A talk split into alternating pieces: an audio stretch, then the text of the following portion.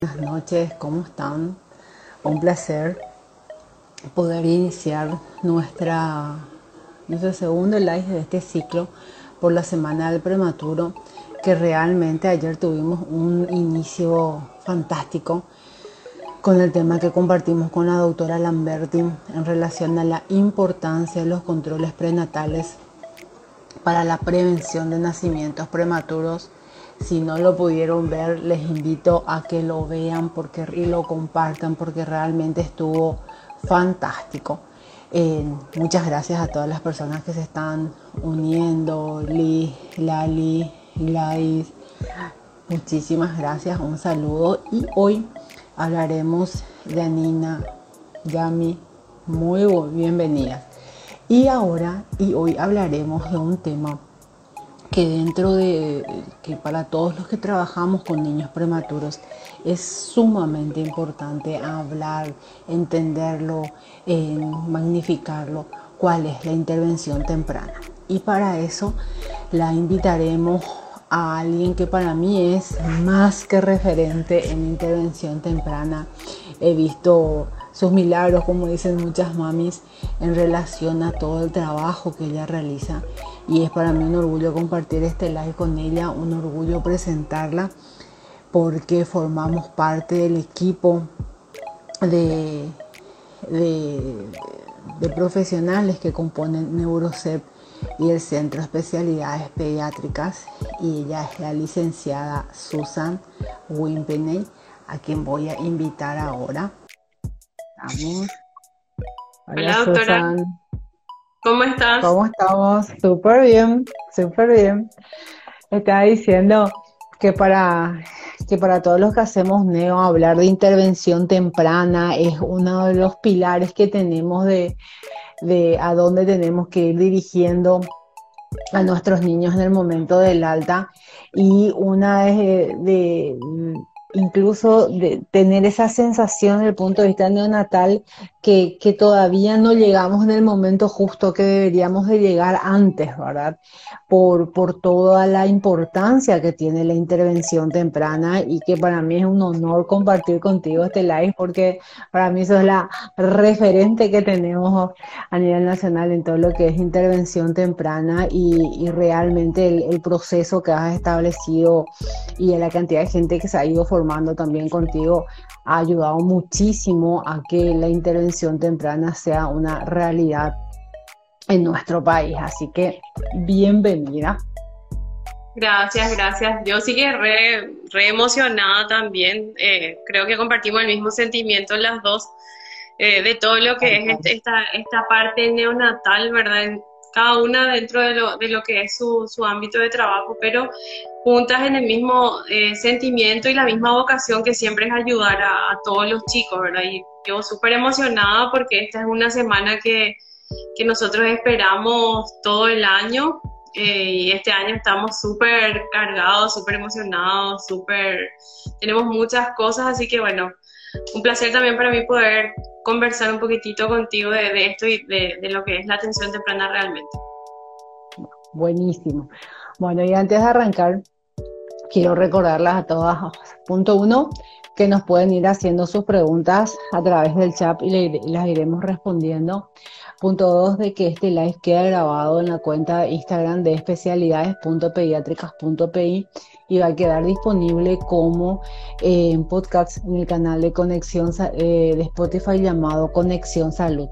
Y antes de que se me pase dentro de la charla, invitarlos a todos, ¿verdad? Si tienen algún eh, familiar, vecino, conocido, con antecedente de prematurez, justamente encabezado por Susan el sábado 20 de noviembre en las instalaciones de la Fundación Visión. Estaremos haciendo desde Neurocep y el Centro de Especialidades Pediátricas evaluaciones del neurodesarrollo en forma gratuita. Es una cuatro años encabezado por, por Susan y realmente nos enorgullece muchísimo y este año lo estamos preparando con, con muchísimo cariño viendo los resultados de, cada año y queriendo cada año sumar más. Así que todos invitados a, poder visitar las páginas, ver todo lo que van a hacer estas evaluaciones e invitar a, personas que, que, conozcan, que crean o consideren que puedan necesitar estas evaluaciones. Bueno, dicho esto, licenciada Susan Wenbenet, ¿Qué es la atención temprana o estimulación temprana? ¿Y es lo mismo que la intervención temprana? Bueno, eh, yo creo que el, término es lo que ha ido cambiando, ¿verdad? Yo creo que atención temprana e intervención temprana son muy similares en cuanto a lo que es concepto, ¿verdad? A diferencia de lo que es la estimulación temprana. Cuando hablamos de atención temprana, hablamos de un conjunto de estrategias y de actividades que están destinadas a trabajar en poblaciones infantiles de 0 a, ahí ya va a depender del autor, de 0 a 5 o 6 años, ¿verdad? Cuyo fin es eh, minimizar, potenciar y estimular, ahí también está la palabra, todas las capacidades de los, de los niños con o sin desafíos en el neurodesarrollo, ¿verdad? Eh, yo creo que realmente la palabra clave es acá la palabra atención temprana. Cuando yo hablo de atención temprana, hablo de esa intervención que ese niño está necesitando ya en, en, etapas tempranas de su desarrollo, ¿verdad? De repente, si decimos estimulación temprana, genial, nosotros ya vamos a ir estimulando esas habilidades que el niño tiene, pero cuando hablo de atención, ya hablo de actuar sobre algunas dificultades que ya estén presentes en, en estos chicos, en estos bebés realmente. Ya. Y es en relación a los factores de riesgo, por ejemplo, la población que, nos toca esta semana, que es la de niños prematuros, que ya son considerados un grupo de riesgo. Entonces, en ellos hablamos de atención temprana. Atención, atención temprana, claro, porque en realidad la estimulación temprana es para, todas las, para todos los niños, ¿verdad? niños con o sin dificultades o, desafíos en el desarrollo, pero la atención temprana es como que el concepto evolucionó y se enfoca más en niños con algún tipo de necesidad. Y como vos decís, los niños prematuros son niños de riesgo biológico médico, o sea, son niños que pueden o no en un futuro llegar a presentar alguna dificultad en su desarrollo, entonces son niños que sí o sí tienen que hacer y tener un programa de atención temprana eh, desde la edad que se pueda ya, ¿verdad? Claro, y, en eso radica la importancia de, que, de que los niños prematuros te reciban atención temprana. Claro. en realidad todos los niños prematuros, doctora, deberían recibir atención temprana. A mí me, sorprende mucho, o sea, con, justamente con esto que nosotros estamos planificando por la semana del prematuro, ¿verdad? Caigo en cuenta de que hay en Paraguay 8.000 niños al año nacen prematuros. Y yo digo, ¿dónde están todos, verdad? Porque en el consultorio estoy segurísima que no tenemos 8.000 niños, ni, ni en Asunción no logramos completar 8.000 niños prematuros atendiendo todas, ¿verdad? Entonces ahí está la, de repente el desconocimiento de las familias de, que el niño tiene que hacer estas intervenciones en edades tempranas, independientemente, y ahí ya entramos un poco en, otros tipos de factores eh, de riesgo, de las complicaciones que el niño pudo haber tenido en ese periodo de USIN, ¿verdad? O de cuidados intermedios. Y pasa que hay niños que nacen de 36 semanas que también son prematuros, que en su vida y estimulación temprana porque realmente a esa edad no, no, se les consigue, o sea, la gente no conoce que hasta esa edad llega la prematurez. Entonces no son niños que reciben intervención y son niños que a futuro es lo que más se ve, problemas de lenguaje, problemas de aprendizaje, problemas de conducta, eh, problemas de atención con hiperactividad, o sea, se ven las secuelas en el futuro. De, de, por ahí no se ve ahora, ¿verdad? Y va a tener un desarrollo normal pero sí se ve más adelante, especialmente en la etapa escolar, es cuando empiezan a verse eh, las mayores dificultades, cuando se empiezan a detectar realmente las mayores dificultades. Claro, y es acá donde radica una de las grandes diferencias y uno de los grandes tipo puntos que hay que entender de que no hay que esperar que aparezca una dificultad o un déficit dentro del desarrollo del chico para decir, necesito o ahora sí te derivo a que hagas atención temprana, sino que justamente es identificar los grupos de riesgo y empezar a realizar, digamos, estas intervenciones de manera que en realidad no aparezca. ¿Así se entiende? Claro, porque la intervención temprana, uno de los pilares de la intervención temprana es la prevención, ¿verdad? La prevención. Y la prevención se va a dar actuando en edades tempranas, haya o no haya dificultades en ese niño. Como te dije recién, de por ahí físicamente yo no veo y a veces yo, la gente, o sea, muchos papis se dejan guiar mucho por lo físico, preocupa más lo físico, que no camina, que no se sienta, que todavía no se para, que todo el resto, que lo cognitivo, que lo social, que el lenguaje. Entonces siempre es como que se hace más énfasis en lo físico y nos olvidamos de las otras áreas del desarrollo. Y con la atención temprana justamente lo que se busca es hacer esa prevención y hacer esa detección, porque para que yo pueda empezar un programa de atención temprana, yo tengo que hacer una evaluación de ese niño, ¿verdad? Para conocer la edad madurativa, base a eso yo poder centrarme en el trabajo. Y bueno, si de por ahí está todo bien, él está en una edad madurativa, corresponde a su edad real o a su edad corregida, de igual forma, yo ya voy pensando en un paso más adelante. Bueno, tiene 10 meses, dentro de dos meses él ya tiene que caminar, él ya tiene que hablar, entonces vamos a ir trabajando en son de lo que se viene, ir adelantándome, no esperar como, como vos decís que aparezca una dificultad para después ahí recién actuar, sino que ir actuando antes de que aparezcan las dificultades en el caso que aparezcan, ¿verdad? Claro, acá tenemos una pregunta que la acabas de decir, pero si la podés reforzar, si todos los niños prematuros necesitan de atención temprana. Sí, necesitan. Todos los niños prematuros son niños considerados de riesgo biológico médico. ¿Qué quiere decir eso? No tienen un riesgo establecido, o sea, eso, eso quiere decir que pueden o no en un futuro llegar a presentar algún tipo de dificultad en el desarrollo. Entonces, ese pueden o no es lo que a nosotros nos tiene que dar la pauta para qué esperar el pueden, ¿verdad? Si nosotros podemos intervenir antes y evitar que el niño llegue a presentar alguna dificultad más adelante. Todos los niños prematuros, independientemente de la edad gestacional con la que nacieron, evidentemente, mientras menor edad gestacional y menor peso, es más el trabajo que hay que hacer. Pero todos los niños prematuros nacidos de menos de 37 semanas son niños que tienen que hacer intervención temprana. De ahí las dificultades que el niño pudo haber tenido en esa etapa neonatal nos va a ayudar a determinar cuántas veces a la semana va a ir, ¿verdad? Em, si vamos a acompañar lo que es estimulación con otro tipo de terapias como fisioterapia, fonoaudiología, ¿verdad? Ir haciendo ese trabajo en equipo. Pero en realidad todos los niños prematuros deberían realmente tener un programa de atención temprana y ese seguimiento. Claro, y así como mencioné, la periodicidad de las de, digamos, de las terapias va a depender mucho de la evaluación que se vaya realizando con el chico, ¿verdad?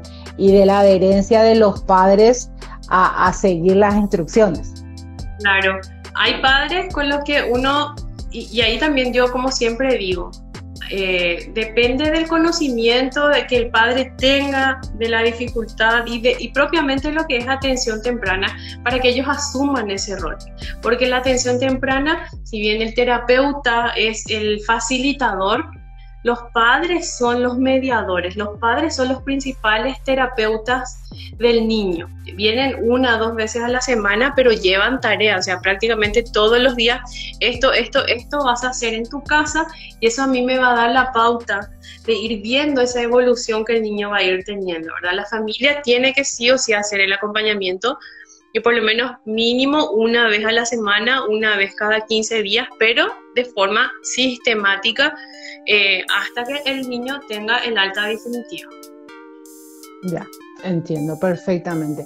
Y Susan, ¿cuál es el momento ideal para que comience, uno empiece con todo lo que es la, la terapia de atención temprana?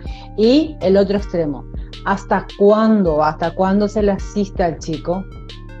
Lo ideal sería que el niño desde el vamos, ¿verdad? O sea, y, ahí, bueno, ahí juega también otros factores como el estado de salud del niño, ¿verdad? Si es un niño un poco vulnerable, bueno, se espera un poquitito o de repente se hace una visita domiciliaria, pero lo ideal sería que desde el vamos, ¿verdad? Yo, yo particularmente he tenido... Cuando decís desde el vamos, estamos tipo hablando del momento eh, inmediato a su alta o durante el hospital ya empezar esto. Bueno, si vamos a irnos a lo ideal, lo ideal, lo ideal, lo ideal sería espectacular una intervención ya en, en la UCI. Eh, una intervención temprana dentro de la UCI, una atención temprana ya ahí con el niño estando dentro de la incubadora. Eso sería lo, lo más espectacular del mundo, pero eh, cuesta todavía un poquitito pero luego de, salir al hospital lo antes posible. Yo, yo particularmente iba a tener un caso que salió del hospital y el día siguiente él ya estuvo por el consultorio, ¿verdad? Y era súper chiquitito y ahí está hasta el vamos, hasta dónde. Era un niño que estuvo tres meses en el estudio internado, llegó a los tres meses un día conmigo y nosotros trabajamos hasta cerca de los dos años. ¿Por qué es importante? ¿Por qué, ¿Por qué te fuiste tanto, verdad? Porque la atención temprana realmente eh, se tiene que trabajar mínimo hasta los dos o tres años, que es cuando hay más plasticidad neuronal y que es cuando el niño más va a ir aprendiendo. Y también hay que tener en cuenta ahí, eh, de repente yo en mi rol de fonoaudióloga veo mucho el desarrollo del lenguaje, entonces hay niños que de repente ya pueden tener el alta en otras áreas, pero nos falta todavía el lenguaje y por ese, por ese motivo tenemos, seguimos quedándonos, porque el desarrollo del niño tiene que ser integral para que el niño tenga el alta. Generalmente, a veces doy el alta yo, a veces da el alta el neurólogo, a veces da el alta el fisiatra. Acá lo importante es que los padres no se auto den de alta, que no digan ellos, bueno, ya avanzamos todo lo que pudimos haber avanzado, entonces Susan, besitos, gracias. ¿Y qué pasa con ese bebé o ese niño? En tres meses vuelve. Vuelve y me dice, ¿sabes qué? Estamos tal cual nos fuimos. Se evalúa y es cierto. Tal cual se fue, ese niño está. Porque el niño necesitaba de estímulos todo el tiempo, ¿verdad? Y de repente la familia en la casa puede hacer, ¿verdad? Pero siempre es mejor que un profesional haga esa guía porque hay que tener muy en cuenta los hitos del desarrollo qué es lo que yo espero que el niño haga, qué es lo siguiente que él tiene que hacer.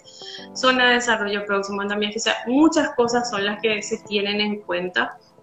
Y creo que hasta los tres años sería lo ideal que el niño pueda ir a atención temprana. Obviamente no va a ir ya con la misma frecuencia, ¿verdad? Va a ir con menos frecuencia, va a ir una vez al mes, como para ir haciendo un control cada 15 días, eh, dependiendo también de, de, qué dificultad el niño pudo, pudo haber acarreado en toda esta etapa. Claro me parece súper importante, digamos, resaltar y reforzar esto que estás diciendo, porque siempre es como que el, gran deseo de los padres es salir de alta, ¿sí? Y como que una vez que cuando salen de alta se les entrega su cuadernito, parece que su niño dejó de, se, se, se borró de sus antecedentes el diagnóstico de prematurez. Y eso no es así y es algo que tenemos que insistir muchísimo, ¿verdad? Y muchas veces decimos, en el momento del alta se cierra un capítulo de la vida de ese recién nacido y empieza, claro, y empieza otro que es igual o más importante que el anterior, que es justamente estar acompañando su desarrollo. Hoy en día, desde, el ministerio, incluso en las unidades de salud familiar, están capacitadas para detectar factores de riesgo para el desarrollo, para ir evaluando, incluso y orientando a las familias, porque por el término que mencionaste recién, esa plasticidad cerebral del niño. Son estos primeros años de vida, esta primera infancia, estos primeros cuatro años de vida, la ventana que tenemos como posibilidad de poder, gracias a esa plasticidad cerebral, ir acompañando o generando una intervención dentro del desarrollo para aquellos niños que tienen riesgo a presentar un, desvío del desarrollo. Claro, y, lo otro también que, es muy importante en cuanto a lo que es la atención temprana es la, es la detección de algún tipo de dificultad. De por ahí el niño tiene una hipoacusia, ¿verdad? que no se iba a detectar si él no hacía mm. ese seguimiento, por darte un ejemplo, ¿verdad? Por más de que, bueno, de repente pues llegan ya al, al, consultorio con, con, algunos estudios, pero todavía no tienen la edad para completar todo el esquema, entonces ya hay signos de alarma que podemos ver, ¿verdad? Ya hay signos de alarma en cuanto al tono muscular, ¿verdad? Ya hay signos de alarma en cuanto a las dificultades visuales, que justamente este año también es uno de los, es el eslogan de este año, cuida mis ojitos, ¿verdad? Y eso también se puede ver en, las sesiones de atención temprana, porque justamente es eh, el, lo, importante es hacer esas evaluaciones, ¿verdad? Y ir guiándole a la familia con los, con los pasos que vamos a ir tomando dentro del, tratamiento con este, con este bebé, ¿verdad? Claro. Te quiero leer algunos comentarios, Susan, que me parecen lindos y oportunos, ¿verdad? uno es el que dice Irma, que gracias por todo el apoyo, ¿verdad? Gracias por todo el trabajo que haces. Acá, saludos a la licenciada Susan, gracias por su gran aporte, una excelente profesional. Y tenemos este testimonio de Estela Maris que dice, me tocó ver el viernes y hoy a un niño de 3 años que nació de 36 semanas, estuvo en terapia y respirador, no se hizo ninguna evaluación y hoy tiene un retraso motor, en, un retraso notorio en el lenguaje. No pude evaluar más. ¿A quién le derivo? Pregunta ella. Bueno, y ahí, em, ahí está lo que hablábamos al principio. Niño de 36 semanas no se considera prematuro, no se le hace seguimiento, y la principal dificultad que se, que se presenta en estos niños es lenguaje y comunicación. Entonces, si por ahí eh, la, la, persona, la licenciada que le evaluó, no pudo evaluar la parte de lenguaje y comunicación, sería importante que pueda ir a una evaluación por fonoaudiología, ¿verdad? Acá también es importante eh, entender que el trabajo es, es un trabajo en conjunto pediatría, fonobiología, neurología. El niño prematuro tiene que tener controles neurológicos, oftalmología y la parte eh, audiológica. Y sí, o sea, las principales dificultades que vamos a ver siempre van a ser la mayoría lenguaje y comunicación y esto va a derivar otra vez en una dificultad a nivel social, ¿verdad? Niño que no habla, que forma de comunicarse, ¿cómo va a socializar?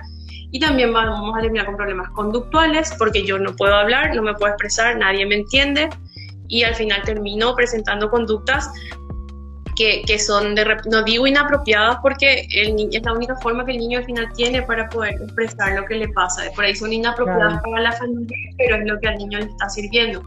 Y si hubiésemos hecho un trabajo de atención temprana, íbamos a tener de repente solo la terapeuta de atención temprana. Ahora tenemos que sumar psicología, tenemos que sumar fonoaudiología y ir así trabajando en cosas que podríamos haber eh, prevenido.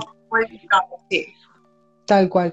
No, y, resaltar y, usar otra vez el ejemplo ahora de que, que para mí la situación es peor porque la gente, incluso colegas, ¿sí? entienden que un niño prematuro es todo aquel que nace antes de las 37 semanas.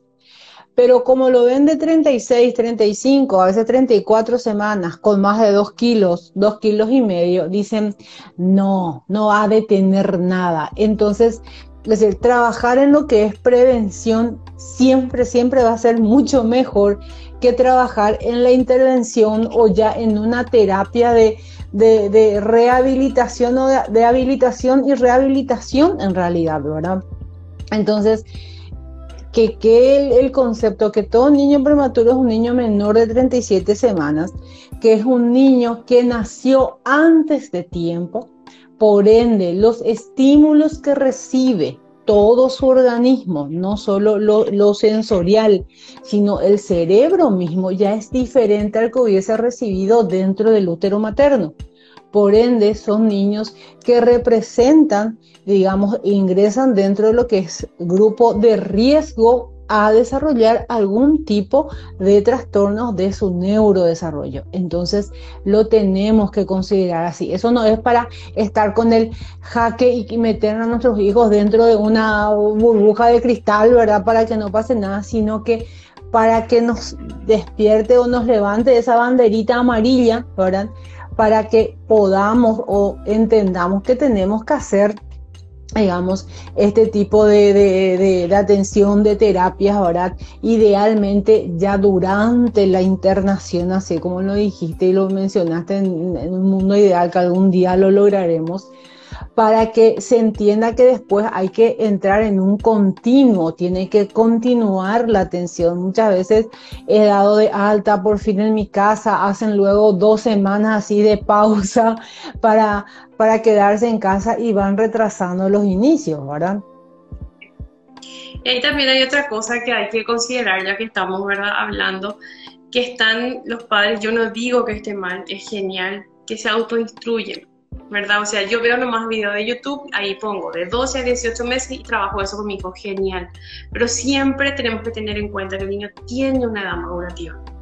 Por ahí su acta de nacimiento nos dice que él tiene 18 meses, su edad corregida nos dice que él tiene 14 meses, pero su edad madurativa, todo el proceso de evolución que él tuvo, me dice que tiene 12 meses nomás. Entonces es imposible que el niño pueda realizar actividades de 14, 18, 20 meses si todavía no adquiere las habilidades de los 12 meses, ¿me entiendo? Entonces pasa, genera esa frustración de los padres ¿verdad? Que no logra, que no consigo, y ahí recién ellos van al consultorio a pedir ayuda, ¿verdad? Para mí genial buscar, buscar autoinstruirse, ¿verdad? Pero siempre hay que tratar de hacerlo de la mano de un profesional, teniendo en cuenta de repente estos aspectos tan relevantes. Un niño con muchos antecedentes neonatales, ¿verdad? Qué sé yo, que haya tenido, por darte un ejemplo, hemorragia intraventricular, síndrome de estrés respiratorio, ¿verdad? Broncodisplasia pulmonar, muchos días de internación va a tener una respuesta diferente al niño que por ahí tuvo oxígeno dos días, tres días, porque las complicaciones fueron diferentes, ¿verdad? Entonces hay que tener en cuenta estas aristas para poder trabajar con el niño eh, en, cuanto a, todas las actividades y tener en cuenta también que el niño tiene su proceso. Yo puedo ser terapeuta de atención temprana y pasa mucho que me dicen, mira, dicen 10 sesiones de atención temprana, me dieron, quiero ir de lunes a viernes estas dos semanas. No, el niño necesita un tiempo para ir aprendiendo y para ir madurando, porque nosotros lo que hacemos es ir acompañando ese proceso evolutivo y madurativo del, niño. Es como, por darte un ejemplo así muy, muy fácil, una plantita, no porque yo le tire agua todos los días, la otra semana mi planta ya va a ser un árbol, no, va a ir creciendo de a poco, pero va a ir creciendo con el acompañamiento que yo le vaya dando. Y el niño es lo mismo, o sea, tiene su proceso madurativo. Y ahí es importante también saber esperar el, tiempo del niño, pero acompañarle, ayudarle, brindarle las estrategias y las herramientas que el niño necesita, tanto dentro de la casa como en cualquier otro contexto realmente del niño, ¿verdad?